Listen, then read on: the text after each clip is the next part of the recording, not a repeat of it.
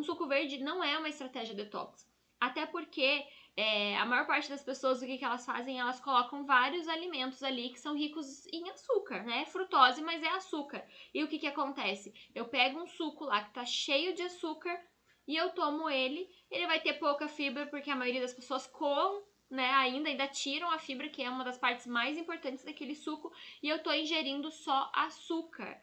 Ou seja, se eu quero desintoxicar para emagrecer, não faz sentido eu estar tá ingerindo açúcar líquido. Então, essas estratégias que a gente pega aí na internet, é, que fala só de suco verde, ou que não te explicam exatamente o que, que você está fazendo, elas são prejudiciais à sua saúde.